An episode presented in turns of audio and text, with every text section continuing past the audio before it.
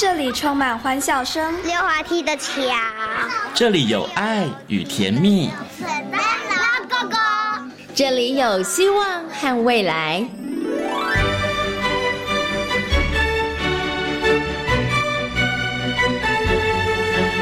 遇见幸福幼儿园，遇见幸福幼儿遇见幸福幼儿，遇见幸福幼儿园。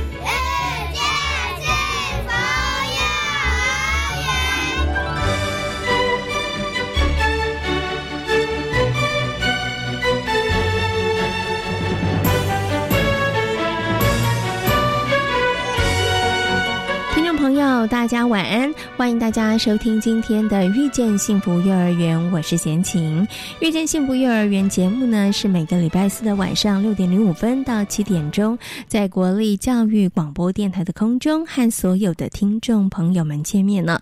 在我们节目当中呢，会为大家介绍全台湾各个县市的非营利幼儿园以及准公共幼儿园。那除此之外呢，也会在节目当中跟大家来分享啊政府的幼教政策，还有呢在幼儿教养方面啊，大家可能需要去学习或是关注的一些议题哦。好，那么在今天的幸福幼儿园的单元呢，要为大家来介绍的是位在台北市的永健非营利幼儿园。另外呢，在节目的后半段，那么进行的单元是大手牵小手。那么在今天的大手牵小手呢，为大家邀请到的是奇威儿童专注力中心的执行长廖生光老师来跟大家分享如何训练孩子们的说话力。好，马上呢就来进行节目的第一个单元——幸福幼儿园。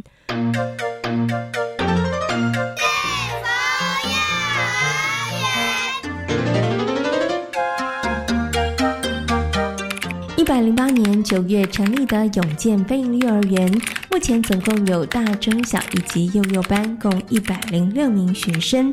学校的建筑特色呢，打破了方正格局的学习教室，而无固定教具的学习探索，也开启了孩子们更多创意的可能。今天呢，在我们的呃幸福幼儿园的单元呢，要为大家来介绍的是位在呢台北市的永健国小内的这个永健飞鹰幼儿园哦。那这是一所呢建筑物非常的特别，也非常非常漂亮的这个呃幼儿园。那么很高兴的为大家邀请到的是我们呃永健飞鹰幼儿园的林以红园长，来跟所有的听众朋友呢来好好介绍一下永健飞鹰幼儿园。Hello，林园长您好。你好。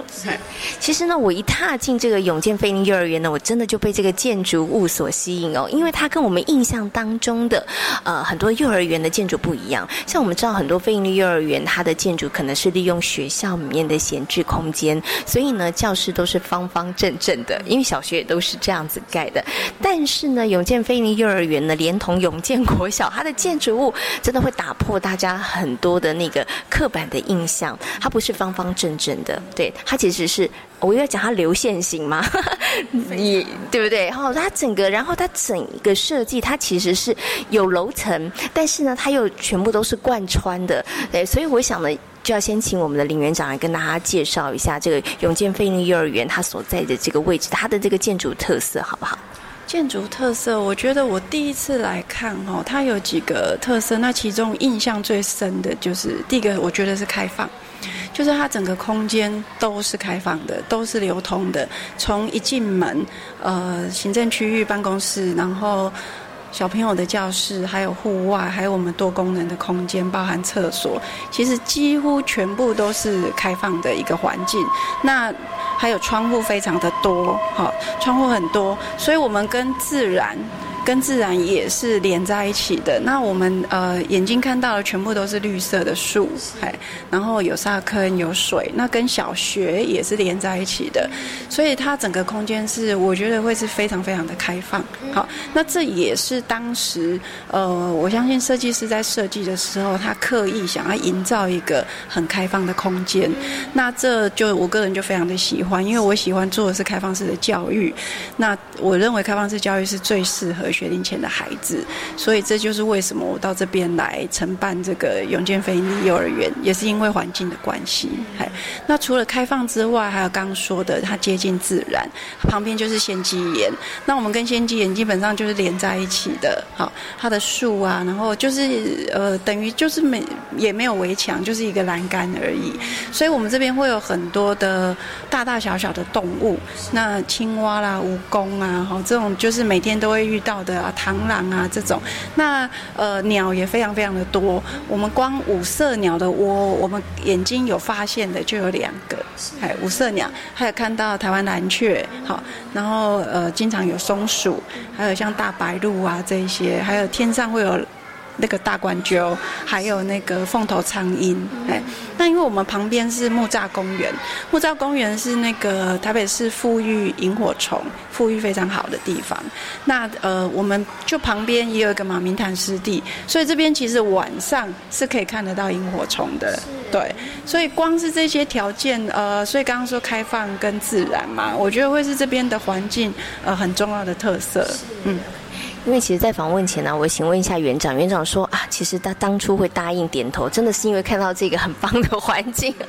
对，贤琴进来之后呢，其实因为也访问过很多的这个非营利幼儿园，其实呢，永健非营利幼儿园真的是我看过这个建筑里头，它算是真的非常非常特别的哈。因为刚刚其实呃，我们的园长没有说明的，就是说其实包含了永健国小跟永健非营利幼儿园，它其实是一个算是真的是量身打造的一个建筑物的特色，所以包。含了永建国小跟永建飞鹰幼儿园，它其实，在重新的这个设计的时候，就是当时建筑师在设计的时候，他其实就考量到了将来会使用的小朋友或者是小学生们他们的需要哈，所以这个建筑其实真的很符合孩子在里面可以学习的一个空间。对，像这个呃永建飞鹰幼儿园呢，刚刚园长有提到了，窗户真的非常非常的多，而且它采光就变得很好，然后其实又很通风，对，所以小朋友在里面其实我觉得。学习真的是一个非常舒服的一个环境啦。是是。好，那刚其实园长有提到了，当时就是觉得，哎，它真的是一个很开放的空间，它包含了它的建筑物，还包含了它其实所在的位置。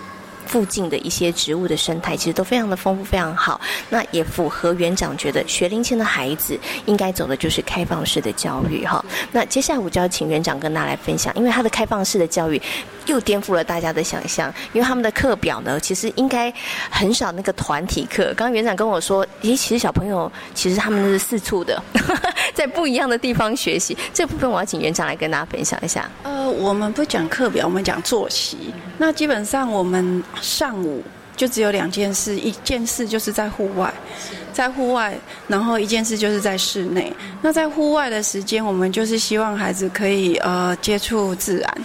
然后他们可以运动他们的大肌肉，对，所以呃，基本上我们每天都会让孩子待在户外至少至少一个小时。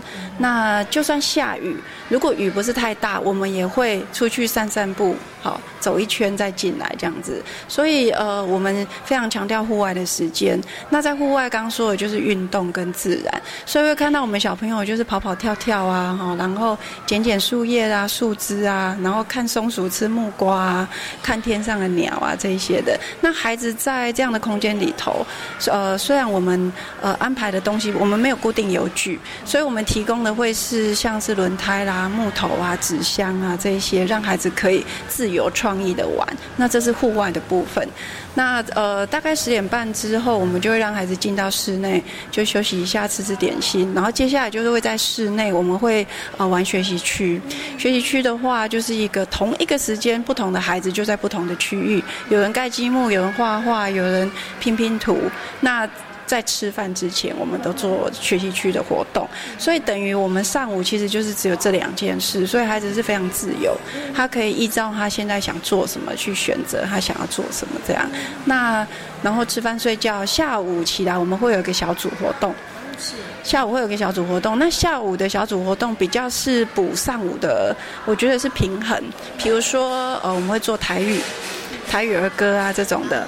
那比如说，我们会做那个呃烹饪，烹饪，让孩子做面包啊、点呃饼干啊这种的，嗨，烹饪类的活动。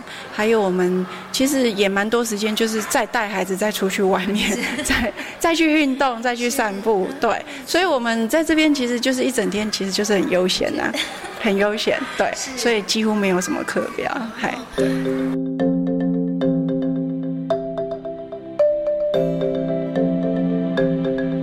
好，那您刚刚有提到在下午的部分有一个小组的活动时间，那我其实有点好奇，就是，哎，为什么会特别有？您刚刚讲语言课，这个大家可以理解，但是会有烹饪课这件事，所以烹饪的这样子的一个设计是有一个什么样的想法吗？呃，就刚刚说的生活就是我们的教育嘛。那我们会认为，呃，学龄前的孩子其实吃对我们来说是很重要的一件事。那刚刚也有谈到，其实我们顶楼现在正在想办法让他可以种东西，最种菜。所以我们希望孩子能够知道说，他每天吃的东西，好米我们可能没办法啦，但是叶菜类我们可以自己种，然后自己吃。哈，那烹饪的部分我们会选择比较适合学龄前的孩子，他可以自己动手，比如说做松饼、打果汁、做。果冻这种，就是他可以从，比如说洗蔬菜、哈洗水果，就开始自己动手做。那他可以削苹果，可以切马铃薯，其实孩子都是做得到的，嗨。所以我们呃呃，我们烹饪的频率是很高，嗨，对。那每个礼拜一定都会让孩子做到烹饪，每一个小孩动手做，嘿。那这中间呃，他的小肌肉一定会发展嘛，哈。那他会用刀子啦，然后学习剥香蕉啊，哈，小肌肉发展会有很多很多的机会。那接下来还有，其实会有很多科学的东西在里面，比如说呃，烹饪它会变色，变色，对，会变色，然后蛋会有不同的形状嘛，对不对？然后你烤饼干，饼干也会变色，那你烤太久会变黑，烤不够久会深深的，对，所以它里头有非常非常多的科学的观察实验在里面，这也。是我们想要孩子可以经历的，那他也有很多数学在里面。比如说，我要测量啊，六百 CC 的牛奶啊，我要测量几公克的面粉呐，哈。所以其实小肌肉啦、认知啊，包含其实语言也是人际沟通，非常。对。啊，轮流，哎，你做这个，我做那个，然后还有很重要的是，我们做完之后我们要收拾，我要。拿抹布把桌子擦干净，地上会掉嘛，要扫啊，这些。生活教育也都在里头。那还有一个很重要的点是，每一个孩子都喜欢，非常喜欢。只要是做烹饪哦，那个完全没有动机的孩子也会也要轮我了，他也会。所以对于孩子来说，这是非常好的学习的机会。对，所以烹饪我们在这里做非常多。那未来其实我还希望我们可以做木工。嗨，目前还没啦，因为我们才第一年嘛，哈。那木工它当然会有一些危险性，所以我会等，再再接下来等我们老师必须要先培育好，老师自己先会了之后，我们再来教孩子从钉钉子啊，我们希望可以自己做椅子，好，类似像这一些，其实真的是生活就是教育，像刚有带你看到，我们有编织，有缝。让孩子学习缝东西，缝他可以做自己的抱枕，他可以做一条手帕，他自己擦手，这些其实都会是我们很重要的活动。对，我刚刚跟园长说，小朋友应该都不想回家，因为我看到这个环境，我也好喜欢，都很想待在这里，因为真的可以玩得很开心，玩得非常的尽兴。但是有一个问题来了，因为孩子可以玩得很尽兴，玩得很开心，因为真的太多地方可以玩了。所以刚刚园长有跟我说，刚开始的时候家长会担心孩子会不会跑不见，老师会不会找不到？其实会，我们也会担心，因为呃空间很开放，那孩子能跑的跟能躲的。位置实在是很多，对，所以我们的确也会开，也会担心。那我们的方式就是，当然就是逐渐慢慢把范围扩大。一开始也是我们，我们开学第一天，我也是把教室的门都先用桌子、柜子都先挡着。对对对对，就是所以就是慢慢慢慢逐渐开放，到我们开学可能差不多三个月之后。就比较没有这种问题，那时候我们就可以让孩子很自由的穿梭，他想要上厕所他就去上厕所，那他现在想要骑脚踏车就骑脚踏车，好，但是呃，他如果当然如果在室外的时候，他进室内，他跟老师说一声，不然老师会找不到他，那这基本上都是可以教育，我觉得孩子都没有问题，因为其实对他来说就是太好玩了。嘿，他不会想要跑去别的地方。那当然，我们所要顾虑的安全，就是我们因为我们的我尽量让我们教室里头的人手是多的，嘿，我们每个班都最少二到三个老师，嘿，所以孩子在户外户游戏的时候，我们就是让老师在定点。然后让我们每一个死角老师都可以看得见，所以只要有孩子离开我们的视线，其实我们是可以看得见的。对，所以当然安全还是要顾虑。那另外还有一个就是楼梯，我们这里楼梯多，楼梯多，所以呃我们也会特别叮咛孩子这一块。那当然，我觉得当然呃缺点就是优点啦。那我觉得我们孩子上上下下能力其实培养的还不错。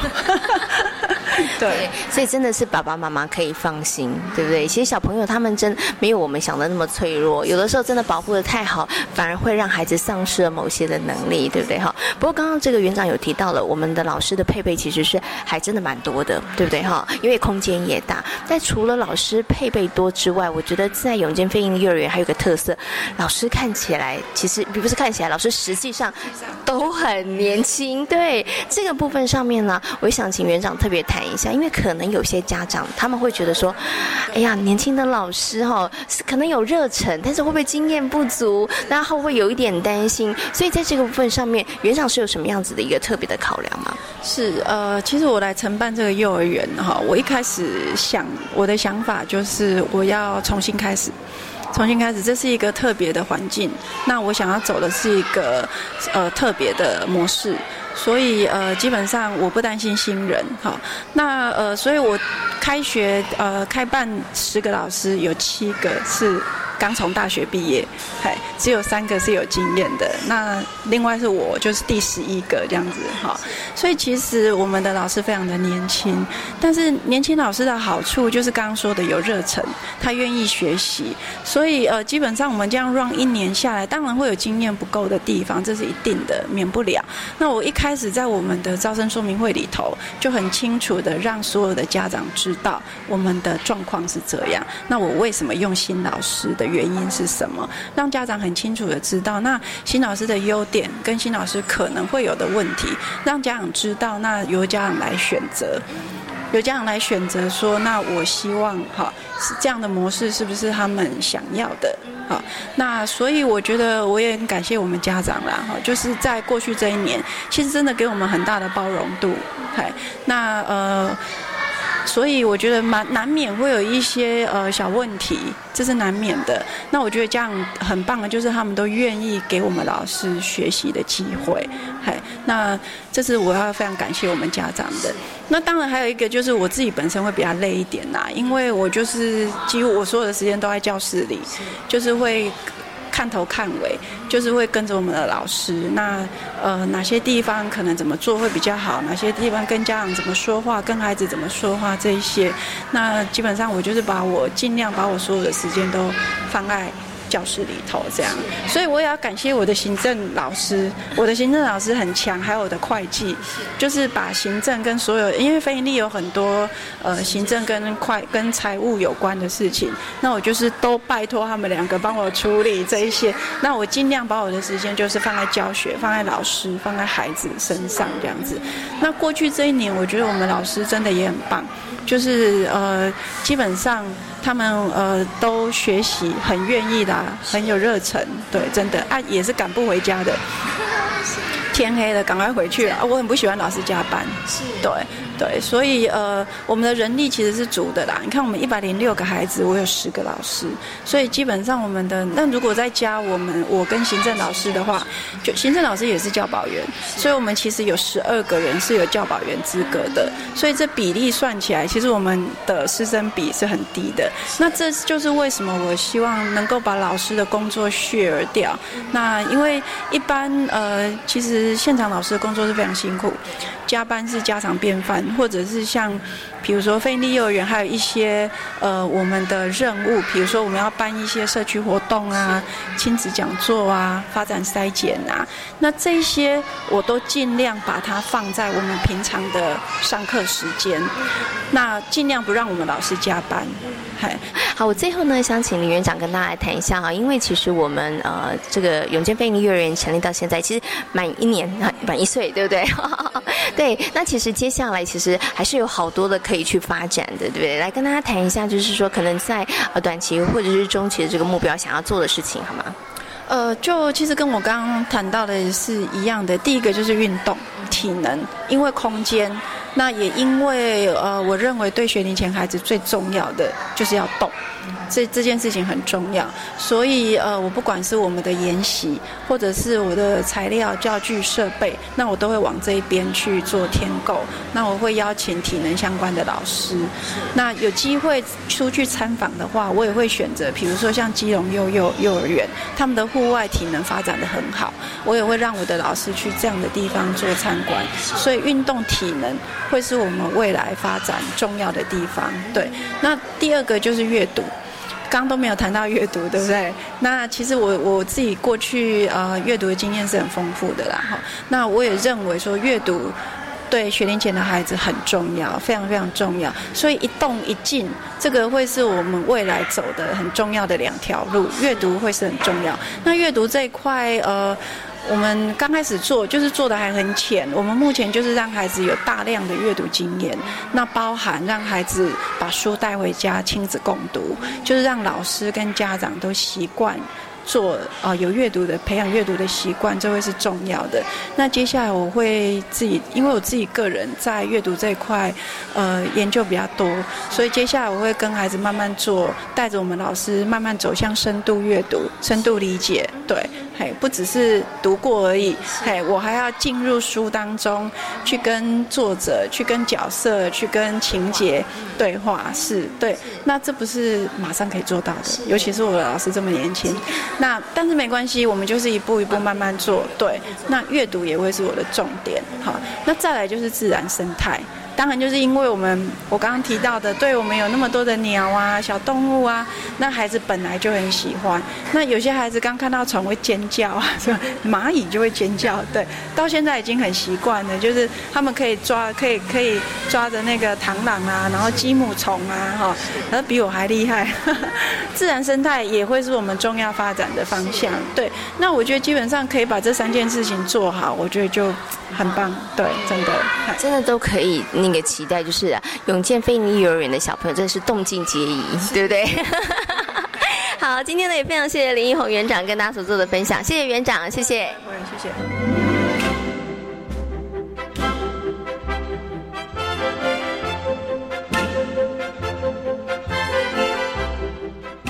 担任幼教工作超过五年的李文明老师，从高中时期就发现自己喜欢小朋友。直到国外学习的经验，让他更义无反顾地投入幼教的教学领域。李文明老师希望每个来到幼儿园的孩子们都能够在开心、温暖的环境下成长，经由适龄适性的课程开心学习。嗯，应该是说，我从高中我就发现我还蛮喜欢小朋友，对。然后那时候遵从家里的那个意见，我就去读了。国贸系，那后来因为毕业之后有去尝试贸易的工作，可是做了之后发现自己真的不是很适合贸易的工作。那时候刚好又有呃资讯说，呃我其实可以去考国家的一个考试，就可以进进入那个公立托儿所，所以我就有花一段时间去读一些基本的，就是幼儿相关的理论，然后有去考试，所以我就先进去了。呃，公立托儿所，然后在那边任职了一段时间，对。好，那我想接下来就要请问一下我们的这个明明老师喽。明明老师呢，在这个教学过程当中啊，所以你的教学理念是什么？你希望自己是成为一个什么样的老师，然后来陪伴这些孩子们长大呢？我的教学理念，其实我就是希望，嗯，跟我们在一起的小朋友，或是我们的环境，是一个安全、开心，然后很温暖。因为那个温暖，我觉得这些我都还在努力。因为其实那个温暖是我很印象很深刻。之前就是在国外，其实那个环境就是一进去你就觉得哇，这是一个很温暖的环境。那我觉得小朋友他们是就是在这个阶段，我觉得他们很需要的就是安全。一个是环境设计上的，不管是软硬体这个部分，是我觉得我们在跟小朋友相处的时候，我还在努力的，对。然后开心的话，其实那我觉得就是我们在课程规划上，他可能要真的要适龄适性，然后不要用我们的标准，就是应该以他们现在能年龄能够做的事情，就是帮然后帮他们应架上去。对，那温暖的话，我觉得那个就是我们跟小朋友的互动。对，我希望这个部分能够创造，但是还在努力。朝着这个目标继续的迈进就是了哈。好，非常谢谢明明老师跟大家的分享，谢谢你，谢谢。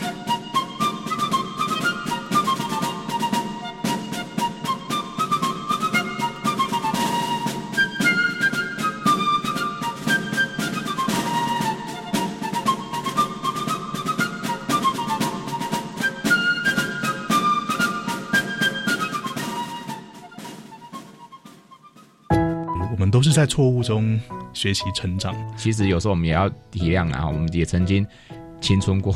我只告诉孩子，你尊重你自己，那我就会尊重你。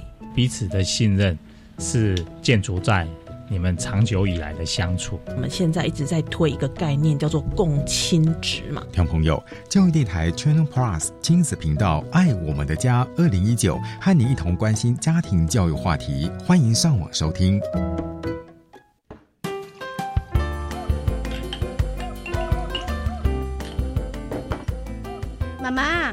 学校的教室最近改造嘞，哦，有什么不一样啊？啊，不都就是教室？才不一样呢！原本贴满东西的窗户跟墙都被打掉了，光线从窗外洒进来，我们的学校真漂亮啊！哇，真的啊！台湾进步喽！老师说，我们要在学校里找到各种跟美的关系。是啊，你们在校园里学习如何发现美。回家再跟我们分享惊喜哦！教育部校园美感环境教育再造计划，扩展孩子美感发现力的灵魂，帮学校打造不可复制、独一无二的校园环境。以上广告由教育部提供。大家好，我们是台湾弦乐团，我们都在教育广播电台。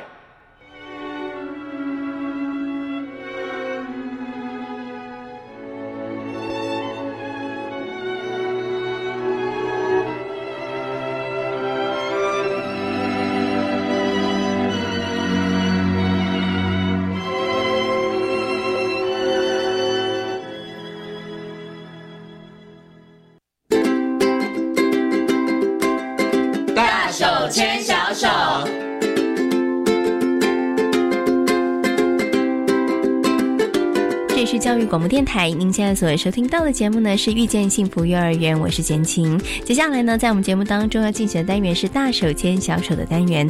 那么在今天单元当中呢，很高兴的为大家邀请到极微专注力中心的执行长廖生光光光老师来到节目当中哦，跟所有的听众朋友呢，好好来讨论一下如何训练孩子的口语表达能力。Hello，光光老师你好。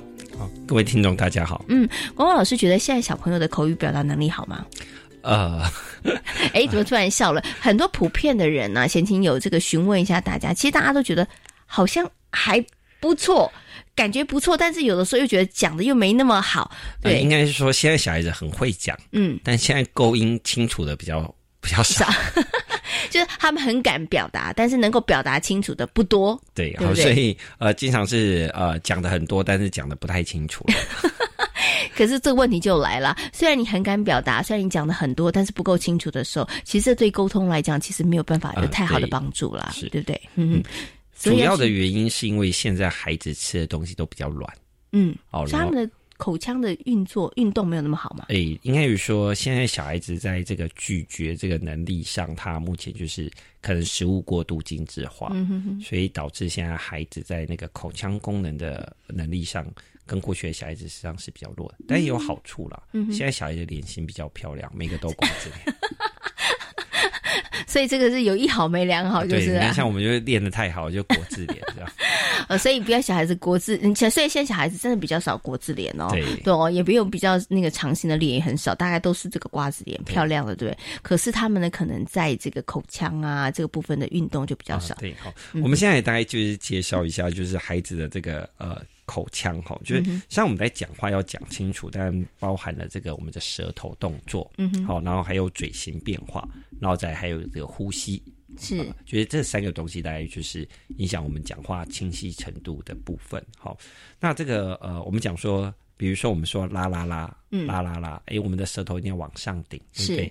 哎，这样我们才会啦啦啦。嗯，那如果舌头没办法往上顶，我就会变成啦啦啦啊。哦，对，就是呃不同的音了。对，因为我们的舌头动作会跟我们的子音发音的正确性有关。嗯哼。那因为现在孩子吃的东西可能就是变成是哦，我们现在以前我们都是。就是食物给他吃比较粗食啊，对不对？好，那现在小孩子都吃的比较好嘛，哈，然后我们就会把它剪碎啊，剪烂啊，所以基本上现在小孩在吃东西的时候，基本上因为食物过度软烂，嗯，所以基本上他在咀嚼还有舌头要翻动的频率，他就比较比较少。好，呃，比如说这样好，像我们现在吃东西，哎，会卡住牙齿，这时候怎么办？我们就要用手舌头去顶它，去顶它嘛。对，那但是你的舌尖要有力啊，要不然你怎么顶都顶不到。嗯。那因为我们现在怕小孩子噎到，所以我们食物都剪得太细太碎。嗯那变成小孩在吃东西的时候，他的舌头不需要反复的侧翻。嗯，那没有反复的侧翻，就导致舌尖肌肉力量不够。是哦，所以这些小孩子反而就变讲话就变得有点呃，指音的清晰度就会变得比较弱。就他舌头比较没有办法准确的，可能是卷舌，对不对？哈，对。那所以实际上我们都会建议，在两岁之后就不用太。就是剪就不要剪那么太碎，哦，甚至就可以不用剪了。两岁以后了哈，所以这个食物过度精致化，第一个是是一个问题。好，那在第二个东西是唇形变化，也就是我们说这个 R U E A O R U E O，就这个呃嘴型的变化。好，那那我们的嘴型变化如果比较多，那当然就是变成跟我们母音的发音的清晰度会有关。是好，那有些小孩就是因为他这个呃，他这个嘴型就是这个嘴巴。哦，因为他那个咀嚼的需求太少，所以他都吃软，他都吃很好咬的东西，是，他不用变化这么大了。对，他就不用嚼嘛。哦，所以他那个嘴型的肌肉比较不够。嗯，那嘴型的肌肉力量比较不够的话呢，他当然就是嘴型变化不不清晰，所以他讲话就有点含糊含糊啊。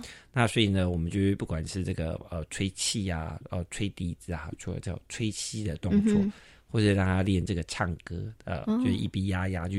故意去创造这个嘴型的变化，是那这个对他那呃，我还是会建议爸妈最好的方法就是让他吃硬一点，真的省了麻烦。哎，刚刚光光老师讲的这，我就想起来，简简小的时候啊，其实我很怕吃一种食物，但是我觉得好像还蛮有用，嚼甘蔗。我不晓得光光老师有没有嚼过甘蔗，它其实是真的还口腔需要还蛮有力的，可能这么小有点难。哦，因为如果大概在可能大班以上，大概嚼甘蔗应该是可以，还还不错的一个 训练。但是如果是小班的话，我们又不是养老鼠，他吃甘蔗有点太虐待小孩。好，大概拔蜡大概就可以了。拔蜡其实也算是对，但是说真的，我我现在真的好少看到孩子啃拔蜡啊。对对，真的都是都削好，而且呢还削的小小的，然后中间的籽还挖掉。对，哦，那所以食物过度精致化当然会其中影响。好，那在最后一个就是呼吸。嗯哼。好，呼吸实际上就有点像是我们唱歌的时候，我们需要换气。是，好，比如说我们今天让孩子带带孩子唱儿歌，哎，唱儿歌的过程中不是要换气吗？是，那我们那个适时换气那个能力呢，就会跟我们在讲话的长度有关。哦，好，是，比如说今天我们讲话的长度，好，就是跟我们的换气的频率有关嘛。好，那有些小孩子会有所谓的口疾，那口疾实际上并不是因为他。呃，紧张或什么，就是他换气的时间点不对，嗯，啊，就是他在不适当的时间点，他如果换气，就会导致他的语言流畅性卡住，是哦，所以他大概主要比较是因为这三个哦，就是在口腔功能上，他如果他比较慢，那当然就会导致他在语言的清晰度。会稍微比较弱，嗯哼，就包括了舌头，然后包括了嘴型，还有呼吸方面的问题。那其实啊，关于这个舌头跟嘴型呢，刚刚光光老师有提供了一些建议，他但是他说最好的方法就是两岁以后，爸爸妈妈食物也不需要特别减了啦，然后你尽量让孩子可以尝试不同的食物，然后让他咀嚼，然后你也不要先帮孩子设定说这个太硬孩子不能吃，对，像以前小孩子可能还要拿鸡腿起来啃，现在小孩子应该都吃无骨的鸡腿。你知道还切了小块小块，其实这个就没有办法让孩子的可能他在这个嘴型啊、舌头上面做比较好的练习，所以尽量让孩子去吃食物。然后也不要帮他们想太多，可是，在呼吸的部分上要怎么练习啊？那呼吸的话是唱歌，或者是说真的要带孩子做一些运动，对。哦，基本上就是呃，呼吸实际上是目前小孩子比较比较脆弱的地方啦。哦，因为发现现在有些小孩子讲话的句子比较短，嗯，哦，那很多的时候爸爸妈妈就会很担心啊，就是人家都已经可以讲一句话漏漏等，阿弟怎么只讲那么短？五个字的。那这个主要的原因是因为啊，但他。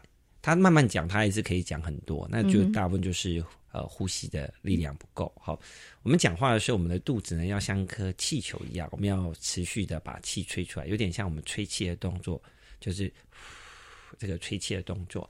那实际上我们的呃，但是呢，有些小孩子因为他的肚子不够力量，所以他讲话的时候就只能用叫的。嗯，他可以叫很大声，所以他是用胸腔的部分。哎，对，它是用胸腔力量，他不是用肚子的力量。好，那爸妈应该都有跑步过的经验。有没有？我说我们去参加一个短跑，跑完以后，哎，我们的腹腔肚子很痛，对，很痛，就哎肚子好痛。哎，为什么你的肚子很痛？就是很简单，因为你的横膈膜要快速的，因为你跑步的时候要消耗很多氧气，是，但是因为你的身体需要氧气，所以呢，它就是靠它的横膈膜。本来我们是用肋间肌嘛，但是他现在靠横膈膜去加速他深呼吸的动作。但因为我们横膈膜太少运用了，嗯所以我们跑完步就会痛。好，那小孩子讲话上就是靠那个横膈膜。嗯好，如果他的肚子力量不够，他当然呃不会喘，不会喘的话，他讲话的量就会少少，或者是就是会比较短。那最简单的方法就带孩子去跑吧。嗯，好，或者让他唱歌，跑步和唱歌对孩子来说都会有促进他讲话的功能。嗯，OK，呃，可以带孩子做仰卧起坐吗？啊，如果是呃仰卧起坐是这样哈，有儿童的仰卧起坐啊，幼儿的仰卧起坐，幼幼儿的仰卧起坐呢，我们通常比较不建议啦，我都建议马上说小孩子肚子没力哈，你就带他去，你就带他去跑跑步，哦，或者是你就带他去做那个公园那个摇摇马，是。好。哎，你那个做摇摇嘛，或者是你让他溜滑梯的时候躺着，嗯，啊下去的时候他要自己坐起来啊，是啊，这些就可以让他的肚子力量，呃。要仰卧起坐也是可以啦，四岁的时候大概就可以，比较大一点。对对对对，要不然好像在虐待小孩子。啊，我起不来了，我起不来。其实不用真的叫孩子做仰卧起坐，像刚刚光光老师说，哎，溜滑梯躺着下来，你要起来就要肚子的力量了，对不对？然后唱歌其实也是一个很好的方式啦，因为唱歌真的有一些句子啊，你真的要唱一些这个可能他的那个段落里头，你真的要唱比较长的气，它可以一直一直这样子慢慢的练习，那呼吸就可以比较绵长一点点了哈。好，我们刚刚提到了为什么孩子可能说话会不清楚，他有这个呃舌头啦、嘴型跟呼吸方面的问题。那我们最接下来呢，要请问一下这个光光老师啊，就是说呃，孩子可能他身体的构造都没有问题哦，都发展的很好，对不对？是。可是可能孩子他在口语表达能力上面，可能我们还是有的时候会觉得有一些状况。想请问一下光光老师，像我有听过一些爸爸妈妈跟小朋友讲话，他们都是那种很可爱的那种叠字啊，哈，就觉得你要不要吃饭饭呐？你要不要喝水水呀？那我有听过，就是哎，其实跟孩子说话是尽量减少、避免用这样的词语，因为他其实孩子的语汇的学习，其实也是从听跟呃模仿而来的，对对对。所以是不是爸爸妈妈真的跟孩子对话的时候，尽量要避免用那种叠字呢？嗯，基本上我都会跟爸妈讲说，实际上看年龄，哈啊，为什么说看年龄？就是实际上我们带孩子在孩子不同年龄的时候，我们的处理方法实际上是不一样的，哈。那使用叠字这个部分呢，在两岁之前实际上是可以的。啊，为什么在呃小孩子的耳朵哈跟我们不一样哈？我们有一个叫听觉定位哈，听觉定位也就是说呢，当我们在讲话的时候呢，声音传过来以后，我们要先分辨到底声音是在左边还是在右边。好，当我们使用呃娃娃语或者是说叠字讲话的时候，我们大人会不由自主的把我们的音调拉高。是，好，那因为小孩子头的大小比较小，他对于低频声音的辨识方位，他是有困难。嗯哼，好，但是声音高频的时候呢，诶，它的辨识方向就会是跟我们大人一样。哦，所以当我们使用娃娃音的时候，比如说啊，小贝贝好可爱哟，啊，就是当我们使用叠字的的时候呢，我们会不由自主的把音往上扬，往上扬啊。那所以当我们声音往上扬的时候呢，诶，小婴儿就很容易立即察觉妈妈在哪里啊。诶，所以呢，有时候我们就会。哎，不不由自主的，我们就会喜欢用叠字来跟孩子，因为孩子的反应啊，也让我们觉得说这样子讲是 OK 的。对，因为哎，我跟他讲说，小宝宝好可爱哦，他就没反应。啊，说小贝贝好可爱哦，他就他就有反应。那所以我们不由自主的就会一直想用叠字。好，但用叠字的确在吸引孩子注意力上呢，的确是。很有帮助的啊！但是呢，等到两岁以后，实际上因为孩子进入快速的语言发展期，这时候我们反而叠字就要减少了，我们就要用正常的语言词汇跟孩子沟通，因为我们要扩大孩子的呃这个词汇量。嗯，那在第二点是因为孩子那时候的头颅的大小已经够大，嗯，他并不是只有听到高频的声音，他低频的声音也可以听得很清楚了，他也可以分辨方向，所以这时候爸妈就可以不用叠字。反而是尽量使用这个正确的语用，好，这样对他来说就是有帮助。OK，所以使用这个娃娃音跟叠字，可能在两岁以前呐，其实是没有关系的，而且其实还可以跟孩子有一些，应该是说互动，或者孩对孩子会比较有反应，对不对？哈，所以其实他是 OK 的。但两岁以后呢，光光老师就说，哎，那因为要增加孩子他可能这个词汇量，对不对？所以其实我们就要用正常的方式跟孩子来做一个沟通了。哈，好，那刚刚呢，其实啊，光光老师有提到现在小朋友呢，可能是很想表达，但是呢，他们呢是讲的不清楚，所以我们有讲了，可能跟生理构造有关系，比如说舌头啦、嘴型啊这些。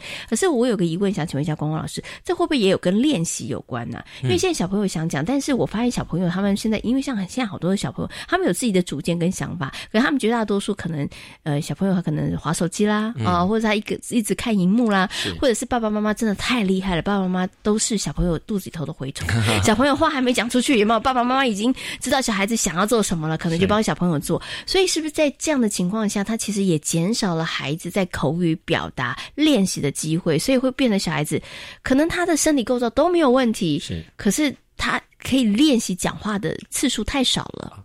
啊，实际上这个是很重要的哈，就是说，实际上语言实际上是一个遥控器啦。好，呃，我们讲说现在状况，当然这三刚刚讲的两个，第一个就是爸妈。啊，太了解他要讲什么，所以他根本没讲完，爸妈就已经给他了。你是这个意思吗？是，所以呃，他也不用也不用做嘛，哈。那当然，第二个东西当然就是呃，我们讲说过度的视觉刺激，好，那过度的视觉刺激是这样，就是我们大脑实际上是不同脑区负责不同的东西，好，那但它比较像资源共享啊，比如说我们的呃，在我们的额呃，在我们的这个枕头这边叫枕叶，它是像视觉区，在我们的大脑的呃，在我们头部的后侧。那但在我们太阳穴这边叫我们的语言区，好，那语言区它是负责语言。那在过去的生活当中，我们的视觉刺激实际上是没有那么多的，哦，就顶多是电视啊，电视讲到十点就收播，对不对？但是现在手机是大量的视觉刺激，而且这个刺激的时间过长，都会导致孩子在视觉区过度活化。但是视觉区过度活化的过程当中，就抑制了孩子的听觉中枢啊。哦，所以当然他在听觉中枢的功能就会受到抑制，所以现在也语言表现也会稍微的比较弱。嗯嗯嗯。那当然我们目前又碰到第三个问题，第三个问题实际上是呃，爸妈跟孩子的生活距离没有办法拉开。嗯。也就是说，语言实际上是一个遥控器。嗯。啊，也就是说你要距离我远一点，我才需要讲嘛。是。对，那你就在我旁边，我讲干嘛？我就比比手势，哎哎，好好好，他就好，就了解了。好。那你我在做什么都看得到的，我也不需要讲啊。哦，所以实际上很简单，因为如果我们要让孩子创造语言表达环境，很简单，第一件事情，爸爸和爸呃，就是家长和小朋友要能分开。嗯哼哼。哦，就算分开是隔一间房间也可以啊。是。他现在没有嘛？现在你看那个讲话比较弱的小孩，通常都是每天都黏在妈妈旁边啊。对对，他只要讲三个字，妈妈就知道了。是。哦，实际上因为我们没把那个距离拉开来，所以。语言这个遥控器就没什么好用啊，就很像我们坐在电视机前面，手伸着就可以按到电视机，你拿遥控器干嘛？嗯，对对，你一定要哎坐远一点点，哎，这个遥控器就好用。好，所以在第一件就是说，哎，实际上可能要哎让孩子跟自己的生活哎保持一点点小小的距离，是让孩子去探索外在环境。嗯，哎，探索外在环境，哎，他有学到新的东西，他回来就会想分享。再因为距离比较远，所以他就使用什么？不过想请问一下光光老师，除了刚刚拉开一点点距离之外，其实父母亲可不可以再用一些游戏啊，或者是方式的这个方法，让孩子真的在家里面不得不多讲话。通常来说，最常用的东西就是角色扮演啦，嗯也就是我们俗称的扮家家酒。嗯哼，啊，我们可以透过扮家家酒的东西来让孩子练习讲话和表达。嗯因为扮家家酒大家就是要演嘛，对你演厨师，我演什么啊？你要拿什么东西？那这时候爸爸妈妈可以适时的帮孩子的词汇做扩充。嗯啊，比如说他讲说，呃，我要吃鸡腿，哎，你就把他说，哎。我要煮一只好吃的鸡腿来吃，啊，就是别人去帮他做这个句子转换或句子改变。那小孩子透过每次的练习，哎，他就会自己去把自己的词汇和句子做重新的整理。好、哦，所以爸爸妈妈角色很重要，爸爸妈妈不能说哦谢谢，对，这样子就没有了。对，就是你故意去把他的，就是他讲一句话，你故意去把他的词汇量去把它加长、延伸，哦或者换句话说，嗯这都可以增加他词汇的东西。嗯好，那再我会建议爸爸妈妈最好练习小孩子语言表达能力呢，实际上上是透过绘本。嗯，好，那当然在四岁之前呢，我们大量跟孩子讲绘本。那实际上小孩子实际上绘本他就已经会背起来了。那到五岁的时候就是反过来，五岁实际上是训练小孩子语言表达一个非常好的时间。为什么？因为他要听过一个故事之后，他要组织整理成为自己的东西。嗯所以等到五岁的时候，刚好反过来，哎，不是在叫小孩子啊，不是我们在讲故事给他是听。哦，反正已经讲那么多对，嗯就是哎，那换你啦，你讲给妈妈听。我觉得一天可能我讲给他听，但另外一天他可能挑一本他很熟悉的，是他讲给我们听。在透过讲故事的过程当中呢，孩子要练习组织。嗯像我们现在很多小孩子语言有问题，不是他不会讲，是他没有组织的技巧。就是他讲的肉肉的，跟他讲了老半天，嗯不知道重点是知道什么重点是什么。好、那但日常生活的东西，我们很难去让他练有效组织。为什么？因为就只发生过一次嘛。那你而怎么去修且你讲的片段正？我也是懂啊。对啊、对，因为基本上我们在沟通的时候，有时候讲太显性，好像有点侮辱别人智商。好，所以他只要讲个一两句，哦，我们知道你刚刚讲的对对对，所以基本上来说，我们用日常生活的东西，我们很难去练到语言。哈、嗯那这时候呢，比如说，哎，他有一本很喜欢绘本，哎，他今天这次讲。哎，下次呢，我们就说，哎，这边哦，我们不要故意去打断小朋友，但是就变得我们可以适时提醒他。比如说，他讲到有一个东西他漏掉了，哎，这时候我们就哎帮他补一个哦。比如说，哎，这时候应该换那个朱老，呃，就是那个朱大哥朱大哥，呃，嗯现在就换那个朱小弟了啊、应该要朱小弟要出来了，就提醒他一下。那在每次练习讲故事的过程，实际上是都是他练习自己在组织的东西。好，那孩子卡下去的时候呢，实际上很简单，就是帮他讲一下这个关键字句就可以了，有点像故事接龙。啊啊所以我们讲那个 point 重点。对，就嗯比如说他今天讲讲讲，他卡住了啊，这时候你就不要去纠正他，你就说啊，那我们玩故事接龙。如果小孩子真的太弱，他没办法讲一本故事，我们就故事接龙。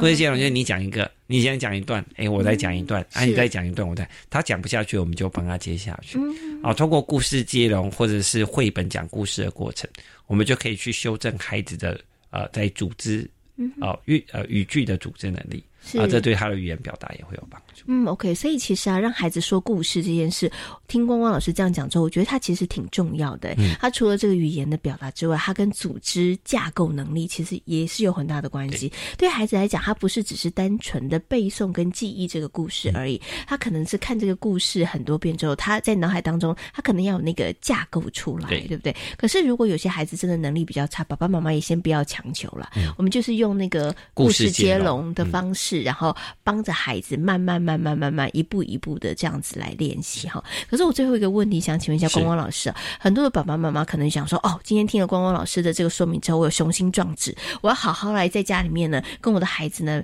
练习，可能读绘本故事啦，嗯或者是跟他呃玩玩角色扮演。但我们家的小朋友他就是不讲话，那怎么办？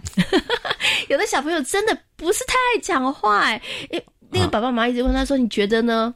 还好，你觉得呢？他就是真的讲不出几个话，这个时候怎么办呢？我是觉得，实际上，呃，小孩子呃不爱讲话，实际上基本上没什么问题。嗯啊，但是他只要就是呃，他可以表达他自己的想法或他的需求，这样就 OK 了。哦嗯嗯嗯，因为我觉得个性还是有特质啦。哦，觉得有些人就是比较外向，有些人就是比较内向。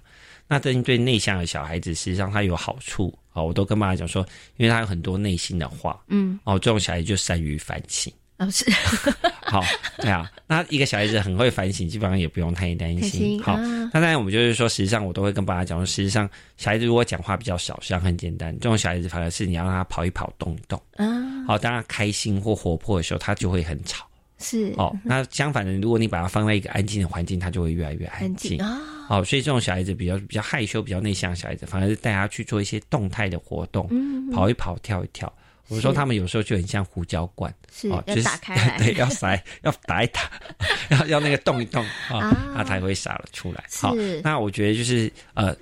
呃，用心的看待每个孩子的特质，好，每个孩子都有不同的需求，然后他也有不同的特质，这样就可以了。其实是真的很重要，因为可能有些爸爸妈妈觉得，哎，我们家隔壁的那个小朋友怎么那么会说话，他就会很心急，然后想说我们家这个怎么不说话？其实有的时候孩子的个性他真的可能比较内向，你一直在逼孩子，孩子他就会觉得很痛苦，然后其实。亲子关系也会紧张，所以像刚刚光光老师说的，真的你就要看待每一个孩子的不同之处哈。那对于那个比较寡言的小朋友，我们可以试试看可不可以打开他的开关，让他玩的开心一点的时候，其实通常在开心的时候，大家都会比较愿意分享了。好，那爸爸妈妈就可以掌握那个时机了哈。好，那今天呢也非常谢谢呢廖生光光光老师呢在节目当中呢跟所有的呃听众朋友呢谈到了孩子口语表达能力相关的问题。今天呢也非常谢谢光光老师跟大家所做的分享。谢谢谢谢光光老师，好，谢谢。这里是教育广播电台，您现在所收听到的节目呢是《遇见幸福幼儿园》，我是贤琴。接下来呢要进行节目的最后一个单元——学习 online。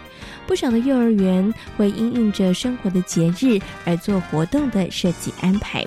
如何让活动不只是过节，能够延伸，赋予更多的学习和体验，是老师们想方设法努力达到的目标。鹭江飞鹰幼儿园就透过感恩喜福派对，举办跳蚤市场活动，让孩子们学会施比受更有福。今天的学习 online，怒江飞鹰幼儿园的黄淑玲园长将跟我们进行精彩的分享。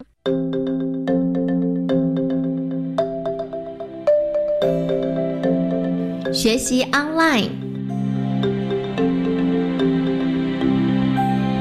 我们就是在嗯，透过有一些节庆活动，然后带着我们的孩子，嗯嗯嗯。就是到国中的各处市去，是。呃，可能是利用我们的课程的呃进行，有制作一些小饼干，嗯，然后就利用节庆的时候，就是拿着手做的小饼干，嗯，然后还有卡片，是。他们自自己手绘的卡片，到各处市去分享给我们辛苦的老师们，是从这个地方出发，然后还有就是呃放学的时间点。哈，我们在呃国中的那个长廊上面，嗯呃，就是唱歌，然后也是送卡片的方式给哥哥姐姐们，嗯，然后像是毕业他们的毕业典礼，嗯，好，我们也带着我们的孩小小孩到了那个呃现场去，是呃给予哥哥姐姐最大的祝福，希望他们能够呃呃。考上他们心目中理想的学校是，嘿，透过这样子的方式，一点一滴的，呃呃，营造这样子的一个社区的氛围。嗯，对。那我们宛如基金会，呃，承接费力幼儿园的宗旨，其实就是平等关爱、合作助人。是，那是以社区之治，然后阶级呃融合的方式，把所有的资源。一起带进来，嘿，那希望透过这样的方式，更能够让我们的社区认识陆江飞利幼儿园。是，嗯，对。那呃，去年在有一次很偶然的机会中，我们也发现到陆江国中，呃，这么一个。呃，新兴住宅区域的一个学区里面，嗯，居然还有一些缴不起营养餐费的一些呃大孩子们，所以我们就在学校里面跟我们的小小孩们讨论，呃，我们要怎么样帮助人？是对，所以去年的圣诞节，呃，我们没有。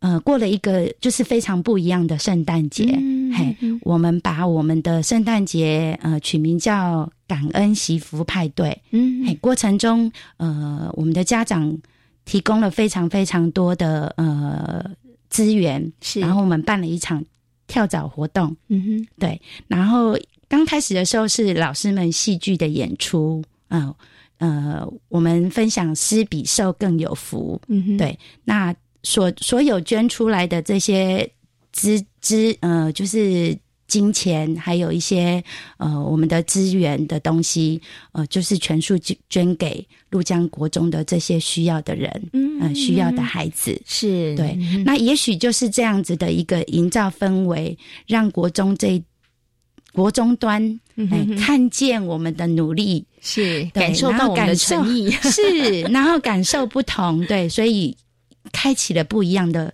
呃互动的模式。是。在今天遇见幸福幼儿园的节目，为大家邀请到的是奇威儿童专注力中心的执行长廖晨光老师，跟大家谈到了如何训练孩子的说话力，同时呢，也为大家介绍了位在台北市的永健非营利幼儿园。感谢大家今天的收听，也祝福大家有一个平安愉快的夜晚。我们下周同一时间空中再会，拜拜。